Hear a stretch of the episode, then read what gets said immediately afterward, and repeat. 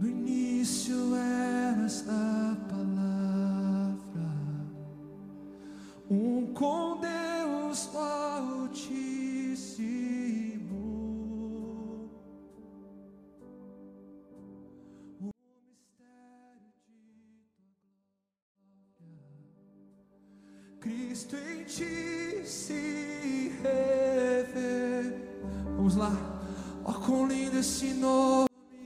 Você está ouvindo Momentos de Reflexão com Felipe Cunha.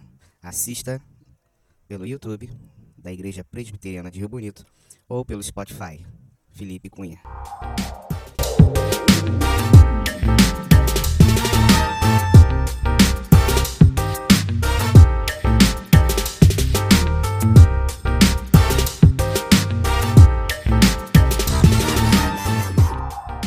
Eclesiastes 9, versículo 10. Só o 10. Mas pode deixar o 11 aí também. Agora já foi. Tudo quanto te vier a mão para fazer, faze-o conforme as tuas forças, porque no além, para onde tu vais, não há obra, nem projetos, nem conhecimento, nem sabedoria alguma. É profundo isso? Eu só de ler já fico arrepiado. e é verdade, porque é forte isso. É pesada essa leitura.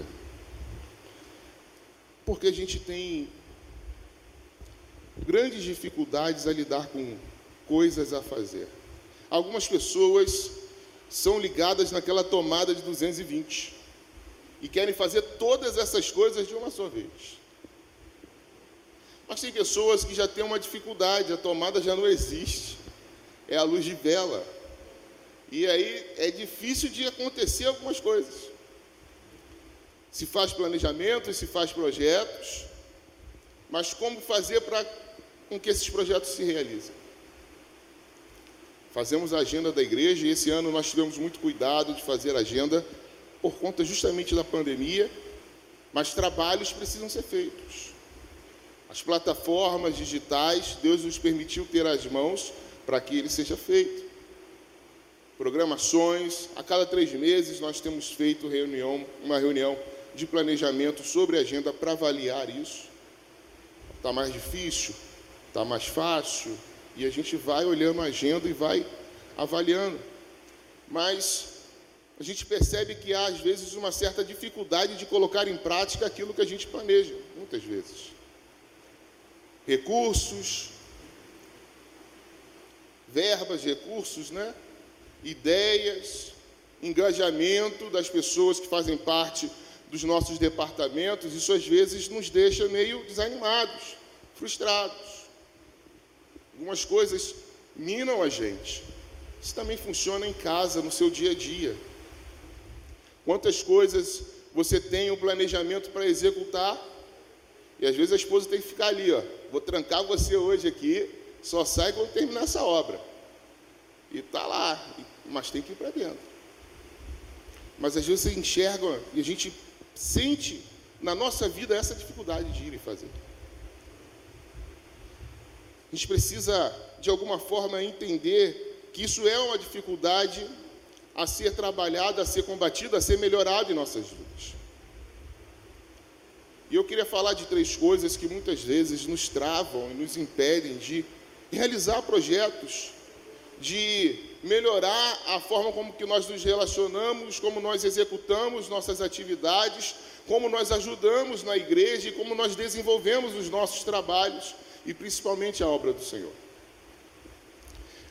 O primeiro problema que você olha logo ao ler esse texto aqui, quando Salomão fala de fazer com toda a sua força e fazer bem e executar, e ele dá uma ideia de que isso precisa ser feito, você leva ao entendimento e procura o entendimento do que é a procrastinação, que é você adiar coisas que você precisa fazer. Por vários motivos, mas o principal deles é justamente apenas por achar que eu tenho mais tempo para fazer. Ah, o brasileiro é mestre de procrastinar. Espero que não para a vacina. Pareceu a tua idade aí, meu irmão, corre para lá. Com segurança, mas vai para lá. Agora, quantos projetos, quantas coisas nós vemos no Brasil, você vai ver como funciona a, a declaração de imposto de renda no Brasil. Os volumes de declarações vêm no ritmo assim, tal, tal, tal. Faltando cinco dias, os contadores ficam desesperados. Porque um monte de gente começa a procurar, esqueci de fazer, deixei para a última hora. Isso funciona com muitas coisas na nossa vida, no dia a dia do brasileiro, isso está presente. Nas nossas vidas, muitas vezes nós deixamos, temos o hábito de procrastinar e deixar essas coisas que são importantes, que precisam ser feitas, que têm que ser feitas, nós deixamos para resolver em cima da hora. E a palavra de Salomão é que eu quero repetir várias vezes aqui. Para a sepultura onde nós vamos, nada disso vai conosco. O que tem para fazer, o que vier a sua mão para fazer, precisa ser feito. Depois que a gente morre, meu irmão, um abraço. Não tem mais o que fazer. Nem o que você juntou, nem o que você desenvolveu. Então desenvolva logo. Faça logo.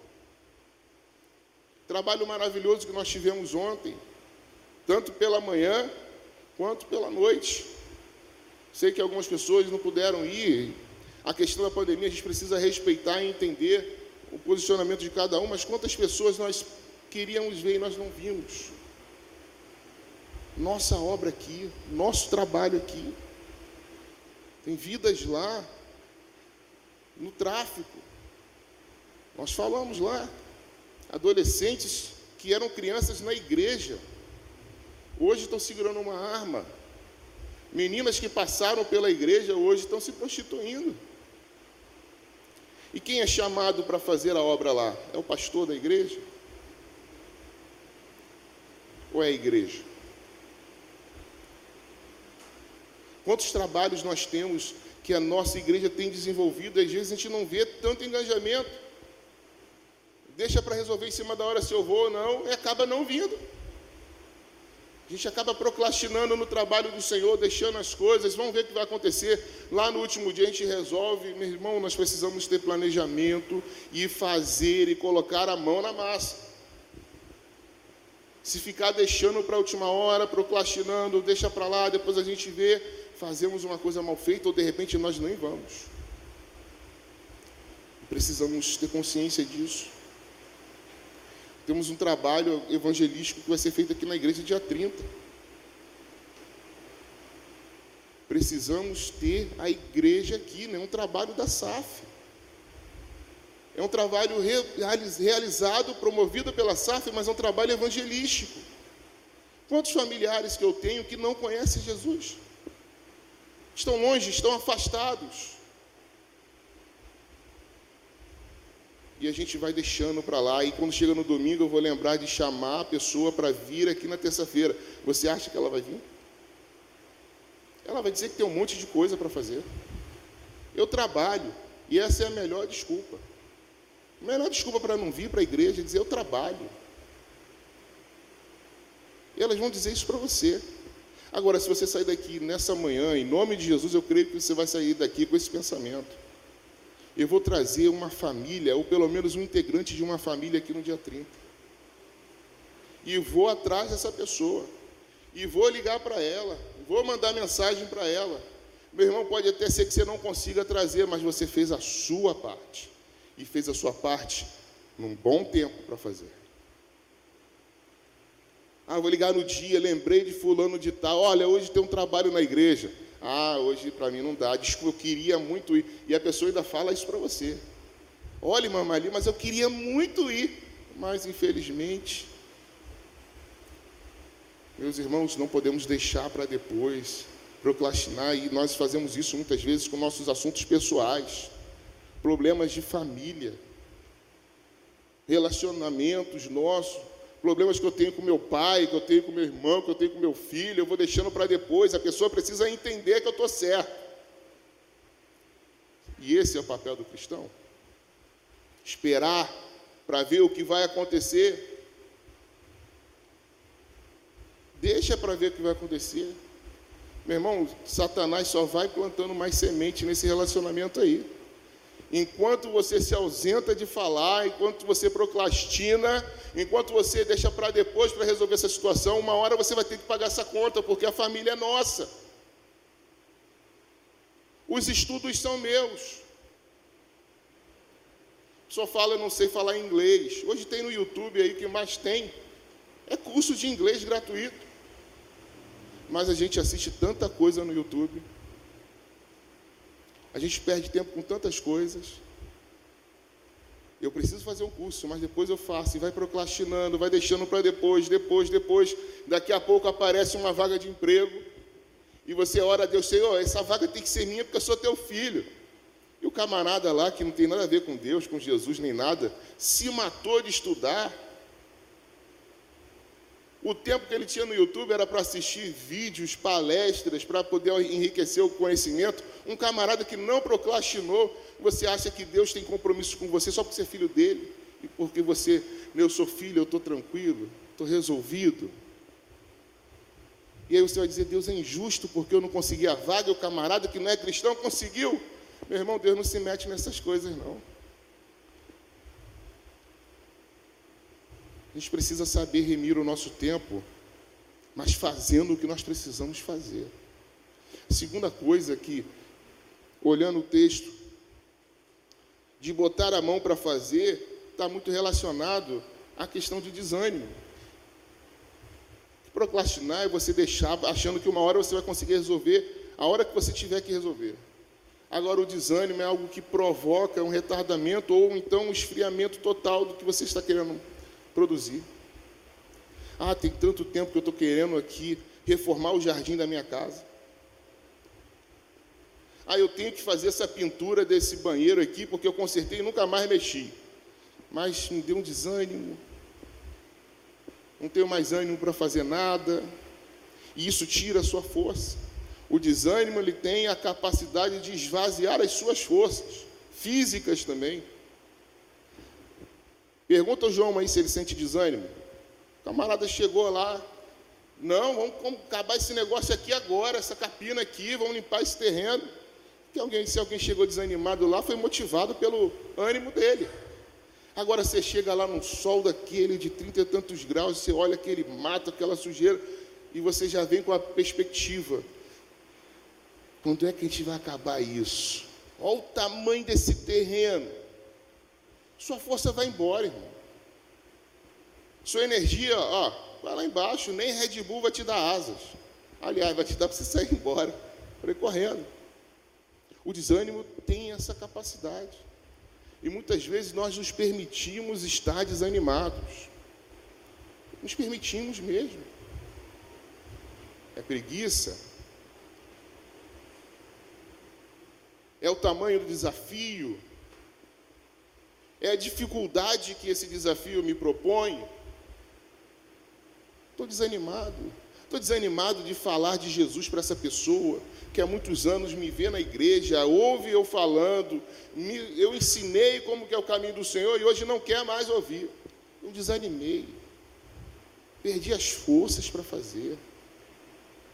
Há tanto tempo eu falo de como tem que ser feito aqui nessa igreja, a forma que precisa ser feita, e as pessoas não me ouvem. Eu desanimei. Estou sem forças. Quero mais fazer. Eu desisto. Meu irmão, nós somos chamados para fazer, para executar. E precisamos encontrar ânimo para que as nossas forças sejam renovadas não desanimados, mas de cabeça erguida. Vamos fazer, vamos encarar. É sol, é chuva. É chato fazer esse estudo aqui, ficar um tempo na internet assistindo um professor falando um monte de coisa, mas eu preciso fazer. Preciso estudar, eu preciso que isso entre na minha mente. Eu preciso resolver problemas na minha casa, eu preciso de energia para que isso seja resolvido. Porque, meu irmão, como diz aqui Salomão, quando você morrer, e aí? Quando você morrer, não vai ter mais jeito. E ele está falando de uma certeza: todos nós vamos passar pela morte, ou até que Jesus venha buscar a sua igreja. Mas caso contrário, a nossa geração vai passar pela morte. E precisamos resolver as coisas que precisamos fazer. Precisamos colocar energia, colocar disposição, colocar coração naquilo que nós estamos fazendo. Já falei isso aqui várias vezes. O cristão precisa ser o melhor profissional, não porque ele é cristão, mas por ser cristão eu quero fazer a melhor, da melhor forma possível. Eu quero dar um testemunho, não que eu sou o melhor, mas de que eu sou um servo de Deus. O servo de Deus não pode ser conhecido no trabalho como aquele camarada que fica arrastando asa para lá e para cá. O servo de Deus, o cristão, não pode ser conhecido como aquela pessoa que nunca sai do lugar. E as pessoas olham a nossa casa, os vizinhos nossos olham, a nossa família nos observa. Fala, não, olha, fulano não, fulano é tão desanimado. Não sei se você já ouviu falar isso de alguém, estou falando de você não. Mas você já ouviu alguém falar isso? Quando você falou assim, não, vamos chamar fulano para fazer trilha. Aí, Mariana, vamos chamar o crossfiteiro para fazer trilha com a gente. Não, mas fulano é tão desanimado. Não, vamos chamar fulano para poder a gente ir lá fazer um evangelismo. Mas fulano é tão desanimado. Meu irmão, nós temos que ser conhecidos pelo contrário. Eu falo assim, Livinha, vamos fazer uma visita. Ô meu irmão, fala a hora. Fala a hora que eu estou lá. Não, Livinha, quatro horas eu estou lá. Três e meia ela já está pronta. E ela não está errada. Agora tem gente que você fala assim, olha, vamos fazer um compromisso de oração. Não estou falando nem de sair de casa, hein? Fazer um compromisso de oração. A SAF hora de madrugada. Agora é três horas, né? Eu participava quando era que a gente ia até uma, duas da manhã. E aí fala, vamos fazer um desafio de oração. A pessoa fala, mas eu tenho que trabalhar cedo, tenho que acordar cedo amanhã, tenho meus afazeres. Mas será que eu não posso tirar um dia da minha semana para participar com essas irmãs que estão orando pelo Brasil, pela pandemia, para que isso cesse? Não, Aí você vai chamar a pessoa, você já sente o desânimo em pessoa ali, ó. Você já sente aquele negócio, sabe? Eu já nem chamo mais. Você sentiu isso? Já nem chamo mais fulano de tal porque eu não consigo me sentir a pessoa animada. Irmãos, nós precisamos motivar e ser motivados para motivar outras pessoas. Precisamos estar dispostos. Claro, respeitando tudo que nós precisamos respeitar de segurança nos dias de hoje, mas precisamos estar dispostos para o trabalho. E o que está vindo à nossa mão para fazer é o que? É a pregação do Evangelho. É falar de Deus, é falar do amor de Deus. É levar a mensagem do Evangelho a vidas que estão sem Jesus, a vidas que estão padecendo, pessoas que estão afastadas. Muitas delas desanimaram Muitas delas procrastinaram. E hoje já não querem mais saber porque elas não têm mais forças para seguir o caminho de Jesus. Como se seguir a Jesus fosse um fardo pesado. Quando o próprio Jesus fala, fala o seguinte: olha, tomai o meu jugo e o meu fardo porque é suave e leve. Então, o que fez essas pessoas desanimarem? O que fez essas pessoas largarem a fé? é assumir uma postura de desânimo total, de rendição à preguiça, de rendição às impossibilidades, aos desafios que são grandes. Por isso que o próprio Jesus falou: olha, precisamos de trabalhadores, mas mesmo essa seara, esse campo sendo enorme, são poucos ainda os que querem colocar a mão aí nesse arado.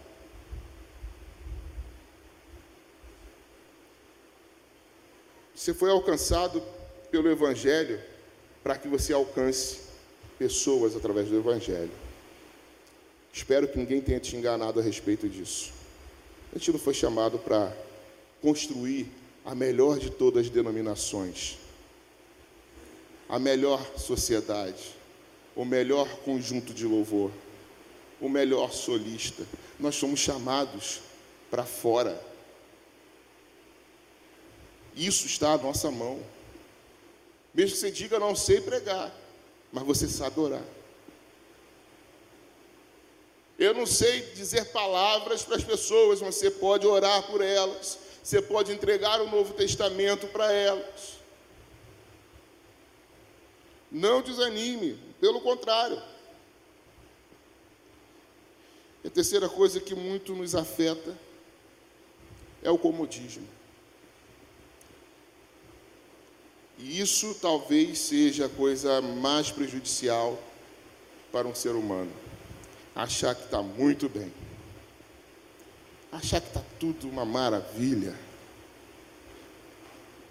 Achar que uma forma ou de outra o trabalho vai ser feito lá e glória a Deus pela quantidade de pessoas que forem fazer esse trabalho, que forem realizar esse evento. Está muito bom a minha vida aqui, eu não preciso, eu já tenho idade, para que, que eu vou estudar?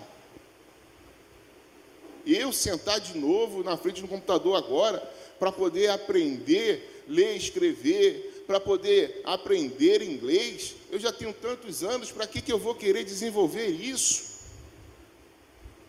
Isso se chama comodismo.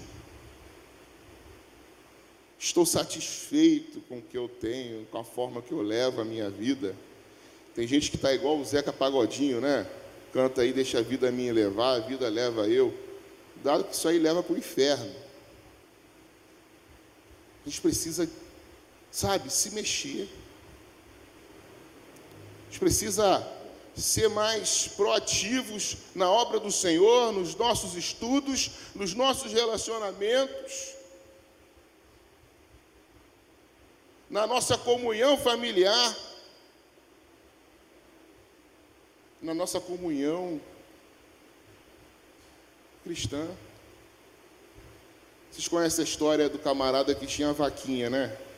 No fazendeirinho que tinha uma, uma vaquinha só. Vocês já ouviram essa história aí? O camarada missionário, ele e o seu aprendiz, ele o seminarista, aproveitando, né? A minha deixa aqui e eles vão o caminho de evangelização e param numa determinada localidade que tinha uma casinha ali, um terreno enorme. E tinha uma vaquinha lá, na, lá no campo, fazendo a sua refeição.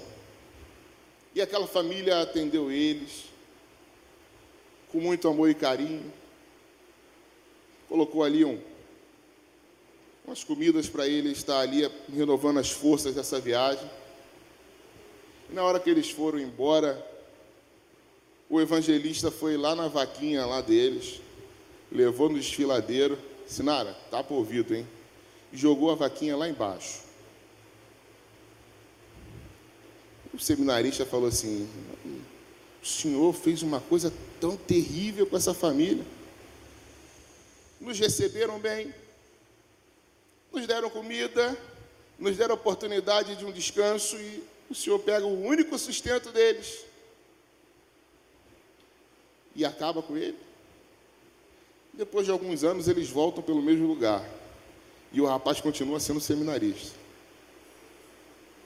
E quando eles chegam lá, a fazenda estava imensa, máquinas para tudo quanto era lugar, carros. Aquela casinha já não mais existia, já era uma casa maior, já tinham celeiros e eles são recebidos lá de novo para aquela família, agora para um banquete enorme. E aquele rapaz, sem entender, está ouvindo a história e o dono da casa contando: olha, depois, né, até nome a vaquinha tinha, mas eu esqueci o nome. Depois que a vaquinha morreu, nós fomos obrigados a trabalhar a nossa terra, plantar, colher, e com isso nós precisamos vender, porque era muita quantidade e precisamos contratar mais pessoas. E agora, com a graça de Deus, nós temos aí uma fazenda enorme. Aquele rapaz percebeu que aquela vaquinha era o comodismo daquela família. Era o lugar onde a família se sentia bem. Eu só tinha essa vaquinha, essa vaquinha está ótima para mim. E de repente, quando aquele único sustento vai embora, eles são obrigados a procurar outras formas para se alimentar, para se manter. E eles perceberam que eles não tinham só uma vaquinha, eles tinham um terreno enorme para trabalhar. Irmãos, nós precisamos olhar a nossa vida nessa perspectiva. Se ficarmos amarrados apenas a uma coisinha, não, só isso aqui para mim é o suficiente, não preciso ir para mais lugar nenhum. Enquanto a gente ficar preso nessa vaquinha aí, nós não vamos melhorar nossos estudos, nós não vamos melhorar nossa comunhão com Deus.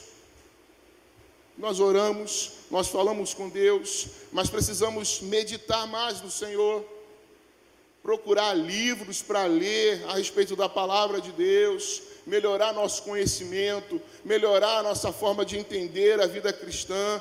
Não podemos ficar restritos a isso, nos acomodar apenas com isso, precisamos ir além. Procurar conhecer cada vez mais ao nosso Deus, procurar desenvolver cada vez mais a minha vida profissional, procurar desenvolver novas formas de conquistar meu sustento. Ah, está tudo fechado, aparecem outras oportunidades. Não era assim?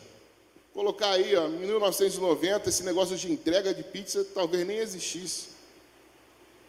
Hoje em dia você abre um aplicativo de celular, você não precisa nem ligar mais. E você pede o negócio lá do jeito que você quer, se é fatiado, se é inteiro. E daqui a meia hora, 40 minutos, o negócio está na sua porta. Precisamos, irmãos, estar procurando nos desenvolver mais, sair, se mexer, procurar melhorar o nosso desenvolvimento cristão, melhorar nosso, nosso relacionamento em família, procurar melhorar nosso desenvolvimento profissional, buscar conhecimento, buscar aprender, buscar formas de conseguir ter o que nós precisamos ter para a glória de Deus. Como cristãos, precisamos continuar progredindo na forma como nós queremos e vamos fazer a obra do Senhor. Precisamos fazer trabalhos sociais aqui e lá no Cachito. Mas precisamos de pessoas que digam assim: ó, eis-me aqui. Mas eu preciso de pessoas que não esperem domingo que vem para me falar, não. Eu preciso de pessoas que me digam hoje. A igreja precisa de pessoas que digam assim: hoje eu estou aqui, me ajuda, eu quero ajudar. Precisamos de pessoas que digam aqui: olha, irmão, eu quero estar aqui para ajudar, como eu posso fazer? Podemos fazer aqui uma liga de oração, em que nós possamos montar nas nossas casas uma oração por um propósito. Vamos fazer? Não deixe para a semana que vem. Irmão, saiu um negócio essa semana, um alerta epidemiológico Glória a Deus que eu consegui falar essa palavra, estava morrendo de medo. Mas é um alerta, não é um decreto. Que você precisa prestar atenção, a igreja precisa estar atenta a isso. Precisamos dobrar os nossos joelhos. Você já viu aí o mapa do Brasil aí que estão divulgando aí? Aqui só aqui que está laranjinha aqui, meu irmão. Mas uma hora essa laranja vai ser espremida, vai ficar vermelha também. A gente vai esperar a situação ficar ruim para orar vai esperar o negócio ficar ruim na minha casa para poder orar, para buscar pessoas para orar juntos, cada um na sua casa por causa da pandemia, mas vamos fazer um propósito de oração. Ah, mas a igreja ora todo dia, 8 da manhã. Meu irmão, você tem 24 horas por dia. Porque às vezes a gente se encosta nisso também, a gente fica acomodado nisso. A igreja ora todo dia, 8 da manhã. Você também pode orar.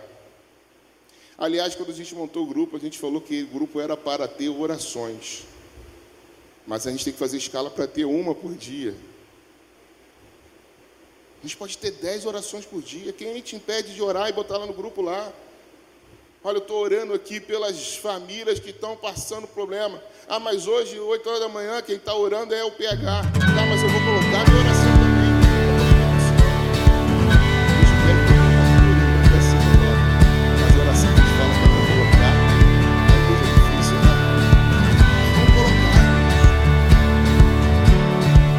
Vamos colocar. Está aí, você tem um dia inteiro, você pode colocar uma oração lá, compartilhe uma oração, uma palavra. Está proibido disso não. Em nome de Jesus, vamos sair dos nossos lugares. Vamos sacudir a poeira. Como diz aqui Salomão, porque depois que morrer não tem projeto, não tem planejamento, não tem sonho. Como dizem os poetas aí do século 21, quem dorme sonha, né? Quem está acordado trabalha.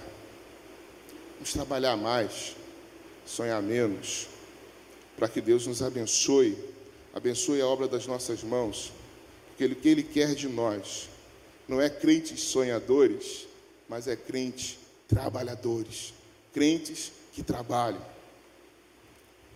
crentes que executam, crentes que levem o reino de Deus avante. Amém?